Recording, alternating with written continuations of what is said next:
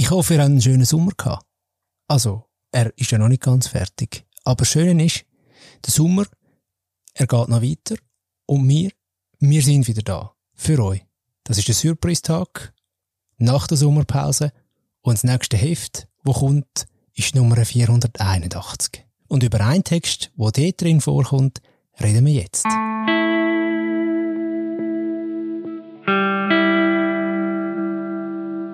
Ja, in diesen Klischees eigentlich auch, oder? Wo man, wo man selber hat von Rollenbildern. Und die sind halt einfach extrem stark verhaftet in unseren Köpfen.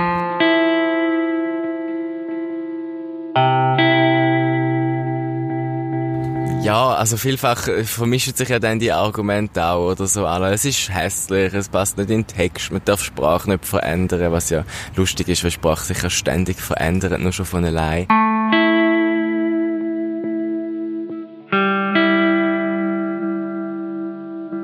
Aber also ich finde es zum Beispiel auch nicht schlimm, wenn es einem nicht jedes Mal klingt. Ich finde auch nicht, man muss absolut immer überall ähm, äh, da die gendergerechte Form in jedem persönlichen privaten Gespräch verwenden, um Gottes Willen.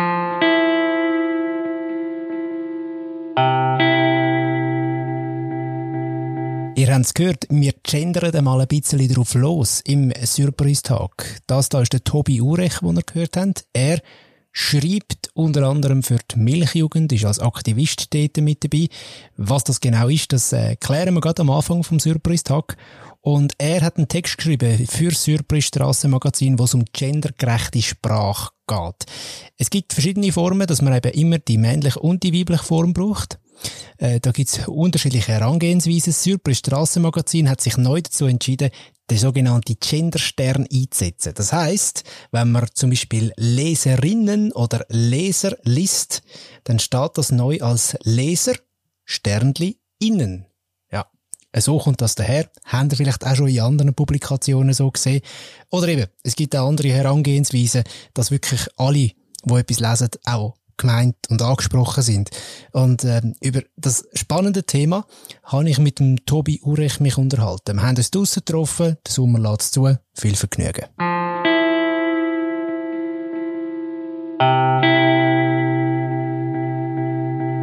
Bevor wir starten und über das Thema reden, kannst du erklären unseren Hörerinnen und Hörern, was äh, die Milchjugend ist? Ja, genau. Hallo. Ich freue mich, dass ich da sein darf. Ähm, genau, die Milchjugend ist eine LGBT-Jugendorganisation. LGBT, also lesbisch, äh, schwul, transgender und bi ähm, und alles dazwischen und außerhalb. Wir sind eben eine Jugendorganisation für sogenannte queere Jugendliche, wo wir unter anderem ein Hefte machen, das Magazin, das Milchbücher, aber auch Workshop-Weekends, Milcheis und Partys und ganz viele andere tolle, bunte Sachen. Hat nichts mit Landwirtschaft zu tun. Ähm, Milchjugend, woher kommt der Name? Äh, das ist eine gute Frage. Es gibt verschiedene Theorien, aber äh, ursprünglich kommt es glaube ich schon einfach vom Milchbücher, wo einen tollen Namen gebraucht hat und dann ist man auf das gekommen, an einem bierseligen Abend. Ähm, du hast einen Text gemacht für Surprise Strassenmagazin, wo es um gendergerechte Sprache geht und auch um jetzt ab der neuesten Ausgabe vom Strassenmagazin wird der Gender-Stern eingeführt. Über den reden wir jetzt dann gerade noch. Wie ist die Zusammenarbeit zustande? Bist du da angefragt worden? Oder gehen dir von der Milchjugend her sowieso direkt auch Publikationen oder Verlage an und, und wollen euch dort einbringen? Wie, wie ist da die Zusammenarbeit zustande? Ähm, mich hat Sarah von der Redaktion angefragt, ob ich einen Text schreiben will, weil sie gewusst hat, dass ich beim Milchbücher ähm, geschrieben habe oder immer noch schreiben teilweise. Ähm, wir gehen eigentlich selten als Milchjugend äh, auf andere Leute so, weil das Interesse irgendwie extrem groß ist und die Leute auf uns zukommen, was auch sehr schön ist und mir da gerne irgendwie ja, Hilfestellung leisten, wenn man so will. Der Genderstern, ist das etwas, wo du schon lange für dich selber brauchst oder ähm, wie, wie ist das in deinem eigenen Schreibverhalten? Ja, aber ich bin das erste Mal wirklich so über die Milchjugend, über das Milchbücher so zu dem gestoßen, zu dem Gender-Stern. Und obwohl wir verwenden ja den Gap, das ist ja der Unterstrich quasi, wo dann zwischen der Autor und Innen steht.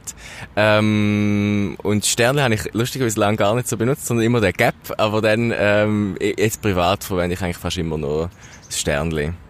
Gibt's da, gibt's da, gibt's da Fronten, die sagen, es muss der Unterstrich sein, weil besser als Sternli und umgekehrt oder so? ich glaube, so wirklich Fronten gibt's eigentlich nicht, sondern es ist mehr etwas, was sich, äh, was sich so ein bisschen anhand von ästhetischen Vorlieben irgendwie entlang schlängelt. Also, obwohl ich glaube, dass der Gender Stern sich langsam, aber sicher immer mehr durchsetzt. Ähm, es gibt ja auch zum Beispiel Magazine wie die Republik, die haben jetzt gerade im Juni veröffentlicht über gendergerechte Sprache. Da, da gibt's Ähnlichkeiten, viele Ähnlichkeiten mit dem, was du auch im Strassenmagazin jetzt schreibst, warum das wichtig ist. Sie wiederum sagen kein Genderstern, sondern sie den abwechseln. Das heißt, sie reden mal von der Autorin und nächstes Mal nehmen sie die männliche Form, wechseln so ein bisschen ab, sagen auch, wenn ein Mann und eine Frau zusammen an einer Geschichte geschafft haben zum Beispiel, nicht immer noch unsere Autoren, sondern eben auch mal Autorinnen, auch wenn ein Mann halt ein Teil ist von der von dem Duo. Ähm, ist das auch eine Möglichkeit oder ist das ähm, ein anderer Ansatz, äh, vielleicht nicht die gleiche Idee dahinter wie, wie ein Genderstern? Ähm, also es ist sicher nicht genau die gleiche Idee oder die, genau der gleiche Output, aber also ich finde es eine super Sache und ich finde es geht ja da überhaupt nicht darum, irgendwie eben Fronten aufzubauen oder irgendwie äh, dogmatisch zu sein. Im Gegenteil, ich, bin, ich freue mich grundsätzlich, wenn irgendwie der FA besteht, zum genauer werden und Geschlecht besser abzubilden oder Geschlechter besser abzubilden genauer werden, besser abbilden. Jetzt ist meine Frage, wie häufig kommt es vor, dass dir jemand sagt, ah, ist doch einfach ein Platzhalter, braucht es doch nicht. Es geht ja darum, was wir denken, oder wir meinen ja meistens Frauen auch mit, wenn wir die Männer ansprechen. Ja, das ist so ein typisches Argument, oder? Ähm ja, das mit dem Abbild, oder? Das ist so eine Geschichte, ähm, weil unser Hirn ist ja nicht darauf trainiert, dann immer gerade alles mit, mitzumeinen, oder? Ähm, dass man, man die männliche Form liest, dass man dann gerade an Frauen oder an die weibliche Form denkt, oder? Und, ähm, gerade die Nennung von, von der weiblichen Form zusätzlich ist halt etwas, wo einem dann bewusst macht, so, aha, da sind nicht nur Männer dabei, oder wenn von Präsidenten dreht ist, dann gibt es halt auch Präsidentinnen drunter, wenn, wenn die weibliche Form noch steht, und sonst ist einem das gar nicht so bewusst, und man verhaftet dann so in diesen ja, in diesen Klischees eigentlich auch, oder? Wo man, wo man selber hat von Rollenbildern. Und die sind halt einfach extrem stark verhaftet in unseren Köpfen. Gibt es Leute, die eben sagen, nein, das wird, also, welcher Anteil ist grösser? Die, die einfach finden, das ist unnötig, weil ich, ich, das wollte ich einfach nicht oder so? Also eher so ein bisschen ignorant? Oder die, die so linguistisch finden, ah, das macht irgendwie so das Bild vom Text kaputt, wenn da immer so viele Sternli sind zum Beispiel oder so. Was, was, was, was kommst du so an Feedback über oder was, was nimmst du so wahr? Das ist eine gute Frage. Ich weiß gar nicht, ob ich das so aufschlüsseln kann. Ähm was jetzt so der Hintergrund ist, warum man es ablehnt, aber ähm, ja, also vielfach vermischen sich ja dann die Argumente auch oder so. Also, es ist hässlich, es passt nicht in den Text, man darf Sprache nicht verändern, was ja lustig ist, weil Sprache sich ja ständig verändert, nur schon von allein. Ähm, ja, so viel zu dem, glaube ich. ähm, warum engagierst du dich so sehr für das? Was, was, was ist dein eigener Antrieb?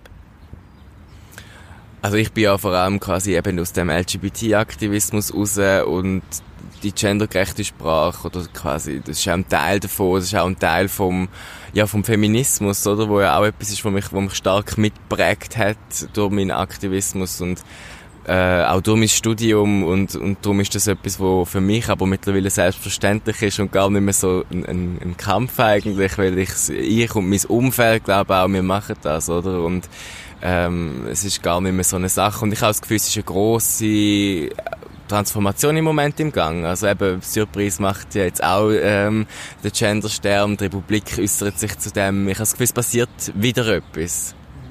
Und trotzdem spürst du irgendwo auch ähm, einen, einen, einen Widerstand, wo dann nicht einfach nur ist, ich ignoriere jetzt das Thema, sondern auch so ein bisschen wirklich sich ideologisch dagegen stemmt und sagt, wir wollen das einfach nicht.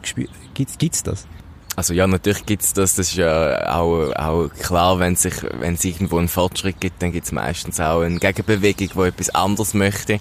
Ich habe lustigerweise gerade das Wochenende auf Social Media so einen Post gesehen von von, von der AfD, wo sie, wo sie sich gegen den Gender-Wahnsinn ähm, ähm, glaube, recht viral gegangen, wenn ich, wenn ich, wenn ich das Gleiche im Kopf habe. Genau, der mit dem Fahrspurende. Es ist nämlich irgendwo gestanden, Fahrspurende, irgendwie am, ja, ich weiß gar nicht, wie die Schlagzeile war, aber in der Zeitung ist vom Fahrspurende, äh, drin und, und der AfD-Politiker hat sich darüber aufgeregt, dass jetzt Fahrspurende, ähm, also quasi eine, eine neutrale Genderform, äh, dort verwendet wird, nicht checkt hat, dass es eben das Fahrspurende ist, also zwei zusammengesetzte Wörter. Ähm, also wie gesagt, das ist jetzt vielleicht gerade ein, ein polemisches Beispiel, aber ja, natürlich, also von rechts und, und auch aus populistischen Kreisen, natürlich hat man dort, äh, ja, eben den, der allgemeine, das allgemeine Unbehagen und der Kampf gegen den Gender, sogenannte Gender-Wahnsinn.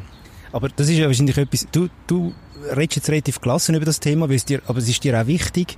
Du denkst einfach, das wird sich eh durchsetzen. Wahrscheinlich irgendwann früher oder später, ne? Ja, das ist die Hoffnung. Ähm, äh, ich glaube, ich kann, ich muss mir die Gelassenheit ja auf eine Art auch aneignen. Wenn ich jedes Mal, wenn irgendwo so ein Post auftaucht, wahnsinnig hässig wird, dann, ähm, dann nimmt mir das so viel Energie, dass ich schlussendlich nicht irgendwie noch andere Sachen machen kann. Darum muss man das, glaube ich, auch, muss man sich so eine Art, wie sagt man, dicke Haut zulegen vielleicht, oder auch etwas, wo, es halt vor allem abhält und man einfach dann mit Humor das Ganze ein anschauen kann, damit man sich da nicht wahnsinnig fest reinsteigert. Was müsste denn da auf der ganzen, oder was müsste jetzt in der gendergerechten Sprache, was müsste noch passieren? Müsste man politisch darüber reden, das auch in Schulen mehr zu thematisieren? Was, was denkst du darüber?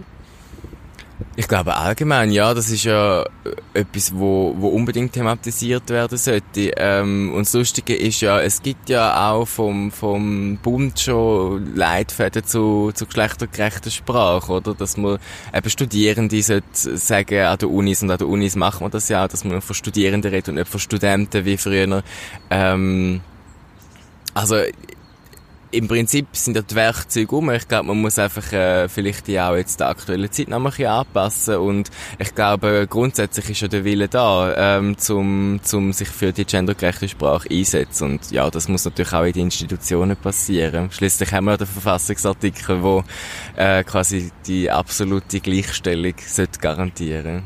Es gibt beim Podcasten zum Beispiel jetzt nicht einfach einen Stern, also es gibt deutsche Fernsehmoderatorinnen, glaube, Anne Will zum Beispiel, die versucht immer so eine Pause zu machen zwischen ihnen. Ich finde, es kostet mir eigentlich eine Millisekunde, um einfach Hörerinnen und Hörer zu sagen. Ähm, wie, wie findest du den, den Stil? Das ist, jetzt gehen wir weg vom geschriebenen Wort, sondern zum gesprochenen Wort. Wie, wie, wie machst du das? Du, du, du, du trittst ja öffentlich auf und du, du haltest Reden. Wie machst du das? Mir gefällt das eigentlich sehr, eben weil, gerade auch vielleicht, weil die Pause einem so ein bisschen, äh, erstens einem selber und zweitens das Publikum im, im, im Hören quasi so ein bisschen zum Stolpern bringt. Das finde ich eigentlich etwas Schönes und ich glaube, es ist einfach am Anfang ein ungewohnt und etwas, was sich aber auch, wo man sich auch daran gewöhnen wird. Also zum Beispiel das SRF-Radio, habe ich das Gefühl, macht das auch immer öfters, dass sie ab und zu mal so eine kleine Pause machen, ähm, wenn sie, wenn sie darüber redet. Ähm, und ich glaube, es ist eine Sache von der Gewöhnung und auch, dass man sich selber daran gewöhnt, sich die Zeit zu nehmen, oder eben wegen dieser Millisekunde. Das, ähm, klar, vielleicht geht es ein bisschen länger und am Anfang fühlt es sich ein bisschen umständlicher an, aber ich finde es fast jetzt mittlerweile, wenn ich mir das so angewöhnt habe, anstrengend, um ähm, nur die männliche Form zu verwenden. das, kann man, äh, das kann man vorstellen. Ich selber merke eben immer, wenn ich jetzt im Podcast bewusst weiß, ich sprich das Publikum an, dann benutze ich immer beide Formen und ich merke aber, ich muss selber noch sehr, sehr besser werden, in mich neu angewöhnen, trainieren, weil ich zum Beispiel dann schnell mal in einem Nebensatz, wo ich dir eine Frage stelle, einfach Experten sagen und eben nicht Expertinnen oder wie auch immer. Also merkst du das selber bei deinem Gebrauch auch oder hast du das schon so gut trainiert, dass es eigentlich immer in jeder Form ähm, gendergerecht herkommt?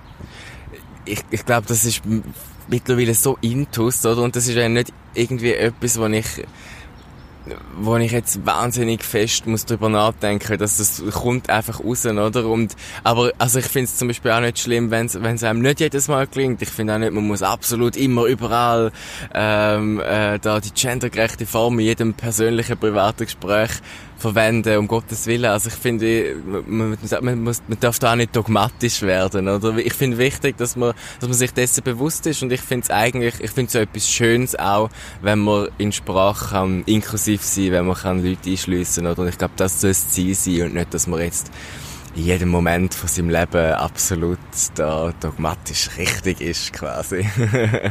Du selber, redest du gerne über das Thema? Oder, ich meine, du studierst ja auch noch Gender Studies. Das ist ein Thema, das dich wahnsinnig beschäftigt. Du bist auch noch Aktivist. Das tönt, ich, also ohne das Thema irgendwie klein zu machen, aber es könnte ja einem selber persönlich irgendwann auch so ein bisschen zu fest verein, vereinnahmen und man dann irgendwie findet, ah, ich kann jetzt äh, überall in, in der Freizeit aktivistisch und noch im Studium beschäftigt mich das Thema. Oder ist das für dich alles voll okay? Äh, also ich, ich schwätze sehr gern drüber. Äh, ich finde es nach wie vor ein spannendes Thema. Ähm, ja, natürlich eben zum Teil so eine Overdose. Ja, aber die habe ich eigentlich eher eben von Negativkommentaren. Oder also von, von, von Leuten, die dann zum hundertsten Mal sagen, ja, aber das ist ja so grusig und ich meine ja alle mit und so. Also das, was wir vorher hatten, das ist eher das, was mich dann irgendwann nervt und, und, und wo ich dann finde, so, ach, ich mag es jetzt nicht nochmal erklären, aber ähm, aber sonst grundsätzlich ähm, finde ich es ein spannendes Thema, zum darüber reden. Du hast das Beispiel vom AfD-Politiker ähm, erwähnt Das ist ja dann wirklich ähm, von der politisch ähm, sehr anderen Seite, wo natürlich auch von Genderwahn dann immer äh, geredet wird. Aber manchmal hat man ja im persönlichen Umfeld Leute, wo man ähm, durchaus offen könnte oder denkt, die sind vielleicht offener und die finden aber auch, hm, ich finde das äh, mega äh, zu viel oder es geht über das Ziel aus, wo man könnte haben. Hast du das auch? Lustigerweise ähm, nicht mehr so oder beziehungsweise eigentlich noch nie so gehabt. Ähm, liegt wahrscheinlich vielleicht auch an der Bubble, wo ich mich drin bewege. Aber ähm, also es ist nicht so, dass dort alle politischen uniforme Meinung haben. Ähm, es ist mehr, glaube ich, einfach auch Tatsache, dass ich das Gefühl habe, viele oder größere Offenheit auch ist irgendwie als, als früher so. Ähm, und dass man heute viel eher so, ja, auf die, also ich habe das Gefühl, in gewissen Bereichen ist das Sternchen schon recht angekommen. So. Danke vielmals fürs Gespräch, Tobi. Danke dir, Simon.